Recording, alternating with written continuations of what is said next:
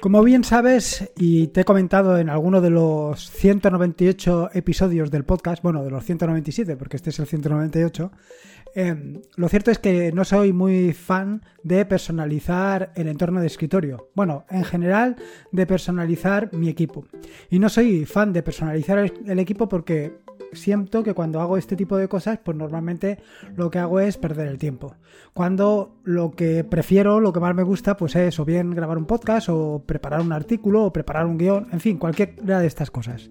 Sin embargo, pues hace unos días se me ocurrió la idea de salir a escribir el artículo del día o el preparar el podcast, el guion del podcast, a la terraza. Eh, como te imaginarás, yo utilizo BIM para todos estos menesteres, tanto para preparar el artículo como para preparar los guiones del podcast. Y eh, me llevé la desagradable sorpresa de que era casi imposible escribir en BIM en la terraza. ¿Por qué? Bueno, básicamente porque eh, utilizo un tema oscuro. Con todo esto de que ahora se ha puesto tan de moda los temas oscuros, y he visto que los temas oscuros me vienen muy bien, pues porque la vista no está tan cansada, y para esto te remito al episodio del podcast anterior donde te hablaba sobre esto de proteger los ojos. Bueno, pues me, me siento mucho más confortable. Pero claro, en un sitio donde hay brillo, pues justo esto no es lo más adecuado. Más bien es todo lo contrario. Así que pues decidí invertir unas horas en personalizar, pero no personalizar el entorno de escritorio, sino de personalizar la terminal, personalizar el emulador de la, la, consola, personalizar la consola, pues no solo con temas, sino también con las fuentes y con algunas herramientas que me permitieran ser precisamente eso, más productivo y que y estar más cómodo tanto en ambientes exteriores como en ambientes interiores. Y de eso precisamente te voy a hablar en este episodio del podcast.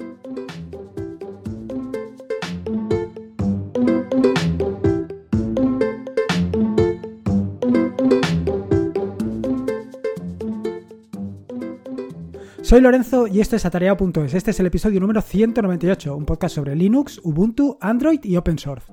Aquí encontrarás desde cómo ser más productivo en el escritorio, montar un servidor de páginas web en un VPS o en una Raspberry, hasta cómo convertir tu casa en un hogar inteligente. Vamos, cualquier cosa que quieras hacer con Linux, ya sea en ambientes oscuros o claros, seguro que lo encontrarás aquí. Como todos los jueves, quiero contarte en qué ando metido para que sepas lo que encontrarás en las próximas semanas o incluso en los próximos meses. Respecto al tema de artículos, bueno, eh, aquí sigo con los dos tutoriales que, en los que me he embarcado. Por un lado, el tutorial relativo a las interfaces gráficas o semigráficas que vengo contando, que son diferentes herramientas un total que creo que serán al final de 5 o 6 herramientas con las que crear pequeños cuadros de diálogo. Pequeños cuadros de diálogo que vas a poder integrar perfectamente con tus scripts. Es decir, si creas un script, ya sea en Bash, en Python o en lo que tú quieras hacerlo, en el lenguaje que tú prefieres, eh, dotarle de una interfaz gráfica de manera que el usuario no tenga que recurrir al terminal para, eh, pues para poder ejecutar esta aplicación. Algo que te va a venir perfecto. No solo para un segundo usuario o un tercer usuario, que no seas tú mismamente, un usuario que no esté muy habituado al uso de la terminal o nada habituado, vaya, se trata de que si no es necesario no recurra al terminal, o incluso para ti, en el sentido de que a lo mejor tú has creado tu script, pero no tienes por qué estar abriendo cada vez la terminal para ejecutar este comando. Sea como fuere, pues son distintas herramientas y distintas opciones que tienes para hacer esto. Desde una opción donde puedes crear cuadros de diálogo directamente para el terminal, es decir, cuadros de diálogo que ejecutarás en el terminal, o diálogo eh, que se integrarán perfectamente con tu entorno de escritorio, ya sea que utilices KDE Plasma o ya sea que utilices Genome o ya sea que utilices cualquier otro entorno de escritorio. En particular, esta semana te voy a hablar sobre KDialog, eh, una herramienta que te va a permitir eh, crear cuadros de diálogo que se integrarán perfectamente con tu entorno de escritorio KDE Plasma, aunque por supuesto funcionan también perfectamente con el entorno de, de escritorio NOM, Cinnamon o el que tú consideres. Y luego, por otro lado, sigo con el tutorial de Ansible. La verdad es que estoy fascinado con todas las posibilidades y todas las herramientas que pone eh, Ansible para desarrollar y para vaya, para hacer cualquier cosa que quieras hacer en varios servidores o en un solo servidor de manera simultánea. Porque vuelvo a insistirte y quiero hacerme bastante pesado en este aspecto. Y es que no solo se trata de poder automatizar todo lo que son los cambios que quieres hacer en muchos servidores, sino que simplemente se trata de tenerlo eh, controlado bajo un control de versiones, bajo eh, digamos que al final se trata de tener tus pequeñas recetas para hacer determinadas operaciones, como puede ser instalar un Nginx. Sí que efectivamente te puedes meter en la consola, te puedes meter en vías SH en aquella máquina, puedes ejecutar todas las instrucciones que necesites para instalar Nginx en esa máquina, pero ¿y si no te acuerdas cómo se hacía? Y si de una vez a otra has cambiado determinados detalles, bueno, pues todo esto lo puedes evitar utilizando una pequeña receta, un playbook de Ansible y ejecutarlo. Y de esta manera siempre tendrás las cosas a la última. Y luego respecto al tema de aplicaciones. Respecto al tema de aplicaciones, te voy a decir que ando liado actualizando todas las extensiones de eh. Lo cierto es que hasta hace poco bueno, esto viene a colación del episodio del lunes. Eh, como ya te estuve hablando de un poco JavaScript en el terminal y la migración de GTK2 a GTK3 y toda esta revolución que supuso, pues esto me ha llevado a repasar un poco las extensiones y darme cuenta que eh, con la última versión de NoMesel pues no están funcionando. Y no están funcionando porque introduje un cambio eh, en las últimas actualizaciones que no, vaya, que no funciona. Así que me toca actualizarlas y voy poco a poco. Pero con una gran ventaja, y es que una de las librerías que había implementado o que había utilizado, mejor, que había utilizado y que estaba migrando poco a poco a las últimas versiones de JavaScript, pues no terminaba de funcionar. Vaya, de hecho la tenía medio implementada en una versión y medio implementada en otra versión. Y así andaba. Y sin embargo me he llevado la, dulce alegría de que en el último día, vaya, en, eh, hace unos días, cuando estuve actualizando las extensiones, conseguí migrarla toda la última versión. Y vaya, ahora voy como un tiro. Yo creo que pues entre esta semana y probablemente la semana que viene, pues ya tendré todas las extensiones actualizadas y alguna extensión más. Sobre todo esto viene un poco a colación del trabajo que estoy haciendo con Fernando referente a Tasker. Y es que quiero integrar perfectamente Tasker con Nomesel porque las posibilidades que te ofrece son mucho mayores. Más teniendo en cuenta que mm, eh, las limitaciones que tiene App Indicator referente o respecto a NoMesel. Bueno, en fin, que no me quiero enrollar más porque veo que me estaba lanzando aquí y no se trata de eso. Así que vamos directamente al turrón. Voy a contarte la cosa esta de personalizar el terminal. Y es que, como te decía un poco en la introducción, no me gusta nada esto de, personalizar, porque al final me doy cuenta que llega un momento en que pasas más tiempo o por lo menos me pasa a mí. Paso más tiempo personalizando que trabajando. Y evidentemente no se trata de eso. Se trata de tener herramientas productivas que funcionen perfectamente. Así que eh, lo primero es, te voy a contar todo el proceso que tengo yo para personalizar el terminal o todas las herramientas que estoy utilizando desde el propio emulador de terminal hasta las personalizaciones del, del Shell. Sea como fuere. Voy a empezar por el emulador del terminal.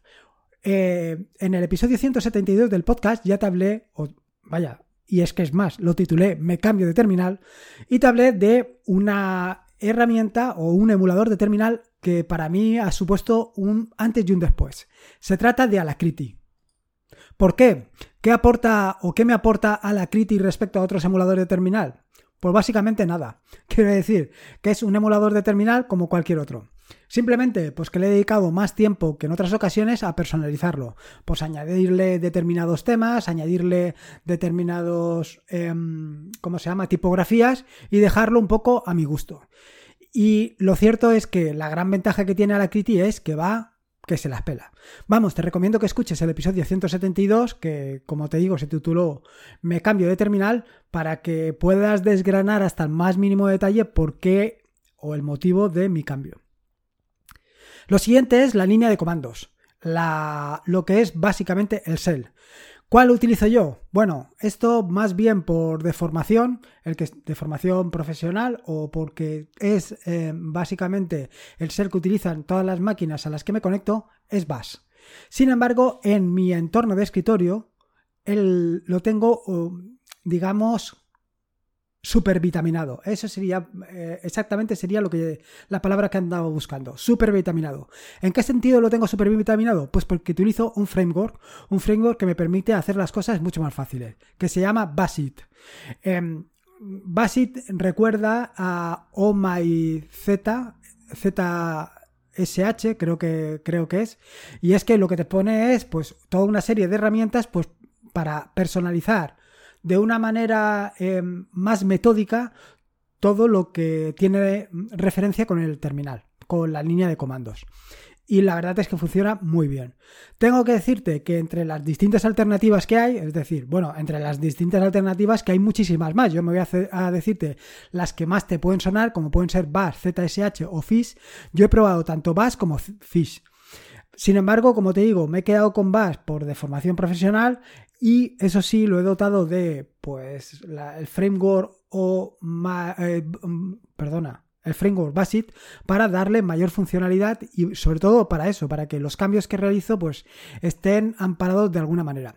De cualquier manera, te recomiendo que leas el capítulo número uno del tutorial sobre el terminal eh, llamado la línea de comandos para que veas todo esto referente al, al ahora no me saldrá al Shell. Y luego, por otro lado, también te recomiendo que escuches el episodio número 16 del podcast, titulado Disfruta del terminal como si no hubiera mañana, en el que te abro un poco más en profundidad sobre este framework, sobre Basit. Aunque también te recomiendo, por supuesto, que leas el artículo eh, titulado Potencial, Potencial el poder de tu terminal con Basit. Eh, te puedo decir que Basit para mí ha supuesto un antes y un después es cierto que puedes hacer lo mismo sin necesidad de este framework, sin necesidad de Basit. Puedes crear alias, puedes crear determinados em, mejoras para tu, para tu, para tu shell. Pero de esta manera lo tienes todo mucho más ordenado y mucho más concreto. Vale, una vez ya te he contado un poco estas dos cosas, estas dos patas, la parte de lo que es el emulador de terminal y por otro lado la parte del el shell, el siguiente paso son los temas. Como te decía, hasta hace poco, eh, básicamente esto de poner un tema en el terminal, pues no le había prestado mucha importancia. Tengo que serte completamente sincero. Lo cierto es que hasta hace muy poco utilizaba el terminal que viene por defecto en Ubuntu y sin ningún tema, sin ninguna personalización, nada más que el framework.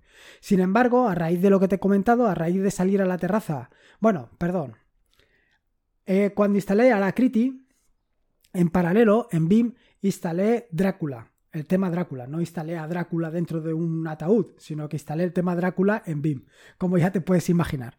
Bueno, la cuestión es que instalé Drácula. ¿Y por qué instalé Drácula? Este tema me gusta porque es un tema oscuro, es un tema bastante consolidado y es un tema que lo puedes encontrar para distintos editores, también lo puedes encontrar para Alacrity, lo puedes encontrar para otros terminales, en fin, que me gustó que estaba disponible para muchas cosas y me parecía darle un tono homogéneo a todas las herramientas que utilizo. Y eso fue básicamente la razón para instalarlo. Em, llegados a este punto, y como te decía, al salirme a la terraza y ver que no veía un carajo, decidí buscar otros temas. Otros temas que, vaya, que tuvieran, por una parte, un tema oscuro para cuando trabajo en el interior de casa y un tema claro para cuando trabajo en el exterior. Em, sobre el tema oscuro, decirte que mm, me veía un poco influenciado por el, podcast anterior, el podcast número 193, en el que te hablé sobre proteger tus ojos, y em, el tema este de pues tratar de buscar un tema que tuviera unos colores que fueran cálidos. No cálidos en, cuanto a temperatura, sino en que fueran virando hacia el rojo. Más que nada porque eh, te hacen descansar más la vista. Aunque cierto es que los colores que son más claros, los colores que son más brillantes, los colores más virando hacia el azul, pues te dan más productividad. Pero bueno, no creo que para lo que yo quiero esto sea lo que busca. Así que estuve buscando distintos temas, distintos temas que pues un poco se adaptaran a mis necesidades. En este sentido, mm, directamente me fui a probar temas para BIM. ¿Y por qué para BIM? Pues básicamente porque últimamente es la herramienta que utilizo por defecto para hacer prácticamente todo. Como te he dicho, desde los guiones del podcast hasta los artículos, pasando por el desarrollo de aplicaciones, ya sean en JavaScript, Python o lo que sea, o por supuesto en Bash. Y luego, eh, una vez me decanté por un tema, busqué si existía em, ese, esa variante o ese tema también para el terminal, en este caso para la Criti. Decirte que en las notas del podcast he dejado los cinco temas por los que o con los que he estado jugando hasta el último momento. Solo, Solarize, Solarize 8, Groupbox, Molakai y Paper Color. Por supuesto, también estaba Drácula, pero por lo que te he contado anteriormente, pues me decanté por, o sea, abandoné Drácula por, porque no tenía eh, modo claro. Y al final me he decantado por Groupbox, con la ventaja de que Groupbox también tiene un, fondo de pantalla, perdona, un esquema de colores que eh, se integra perfectamente con Alacrity. Y estoy estoy muy contento, muy contento porque eh, la pantalla se ve mucho más... ¿Cómo te digo? El fondo de pantalla no es negro, no es negro de... O sea, el color del fondo, perdón, no es negro, sino que es un color así grisáceo. Y las letras tampoco son blancas del todo, sino que son un tono un poco crema. Con lo cual me da la impresión que noto la vista más descansada. Pero bueno, no sé si es una, como diríamos, una sugestión o qué, en qué ando metido, pero la verdad es que estoy muy a gusto. Por otro lado, evidentemente, acompañado con el tema, pues era necesario seleccionar una buena fuente. ¿Y qué buena fuente? Pues mira, y no me refiero al, cómico, no me refiero a buena fuente, sino una buena tipografía. En este sentido, el sábado pasado mm, actualicé un artículo que había escrito titulado Tipografía para escribir código porque estuve buscando distintos eh, fuentes, pues fuentes nuevas que mm, se adaptaran a mis necesidades, se adaptaran a que pues se tratara una fuente limpia, una fuente clara, una fuente que tuviera un una vaya que fuera muy sencilla de leer, porque eh, inicialmente me estaba pensando en una fuente que fuera sencilla de escribir, pero no se trata de eso, evidentemente. Estaba completamente eh, equivocado. De hecho, estuve buscándolo, estuve buscando en internet fuentes fáciles o fuentes para escribir código y, no daba con la tecla hasta que caí en el asunto. No se trata de fuentes para escribir código, sino fuentes para leer código. En, general, fuentes para leer. Se trata de fuentes que, se distingan perfectamente, donde no quepa la confusión entre si es, por ejemplo, un 0 o una O, o si es una N o es una, una O, por ejemplo, ¿sabes? Que tiene que ser cosas que sean muy claras. En este sentido, como te decía en ese artículo, eh, en el de tipografía para escribir código, pues en su momento creé un paquete con distintas tipografías, distintas tipografías que se adecuan básicamente a esto, pues fuentes como pueden ser Hack o como pueden ser Flex o pues las que he incorporado recientemente, porque buscando nuevas tipografías em, he incorporado unas nuevas dentro de, esta, de este paquete. Dos fuentes nuevas como son Cascadia Code y JetBrains Mono. La primera, Cascadia Code, es una fuente creada por Microsoft y liberada bajo licencia SIL, Open Phone License. Y es una tipografía que está pensada eh, concretamente para Windows Terminal. Y como te puedes imaginar, está especialmente recomendada para su emulador de terminal. Y también, por supuesto, para el Visual Studio Code. Y lo cierto de las cosas es que se ve muy pero que muy bien. Y otra de las características que también me llama mucho la atención y que últimamente estoy intentando incorporar en casi cualquier sitio es las ligaduras. Pero sobre esto de las ligaduras, no sé si te he contado, pero ya te contaré más adelante. Y luego la otra fuente, bueno, en realidad incorporé tres fuentes, pero solamente te quiero contar sobre estas dos, Cascadia Code y la otra fuente JetBrains Mono. JetBrains Mono. Esta segunda fuente está creada por los desarrolladores de JetBrains, eh, JetBrains es un editor de código bastante famoso. Y sobre todo, esta fuente o esta tipografía destaca por la altura de las características de las características, de los caracteres en minúscula. son lo más alto posible. ¿Y, ¿Y esto qué implica? Pues que son muy fáciles de leer, son muy sencillos de leer. Y esto es fundamental. Esta fuente también es una fuente open source y está liberada bajo licencia Apache 2.0. En particular, yo me he creado, bueno, hasta ahora, hasta la actualización de este artículo, he estado trabajando con Hack, pero eh, me he decidido a probar JetBrains y la verdad es que estoy enamorado. Estoy utilizando un tamaño de fuente un, un pelín más pequeño que con Hack. Creo que con Hack estaba utilizando el tamaño 12 13, perdón, y con JetBrain Mono estoy utilizando el 12. Y sin embargo lo leo perfectamente. Se, vaya, se distingue muy bien, muy bien. Estoy muy, pero que muy contento. Y luego, por último, pues quería hablarte sobre unas herramientas. Unas herramientas que he añadido también a mi flujo de trabajo para, pues básicamente, mejorar la productividad en el terminal. Em, entre las herramientas, por supuesto, está FZF, sobre la que ya te hablé en el episodio 195, en el que te comenté sobre la lógica difusa en el terminal. Un episodio que me pareció muy interesante, de verdad, y que te recomiendo mucho. Em, la verdad es que no soy muy partidario de añadir eh, herramientas al terminal. bueno, al terminal, al terminal de casa, al terminal personal. Y no soy partidario de esto porque luego cuando me meto en alguna máquina que no es la que toca, o sea, que no es la mía, en alguna de las máquinas en las que entro, pues me llevo la desagradable ilusión que busco esa herramienta y no está. Y esto, pues la verdad es que es un duro golpe. Y siempre tienes que ir buscando alternativas para mm, solventar este problema. Pero bueno, al final, como también pasó mucho tiempo en el, en el equipo de casa, en el equipo personal, pues instalo estas herramientas. Así como te digo, la primera ha sido FZF. Otra herramienta muy pero que muy interesante es Jump, que es una herramienta eh, que viene a sustituir a CD. Sí, sí, a CD, al de cambiar directorio.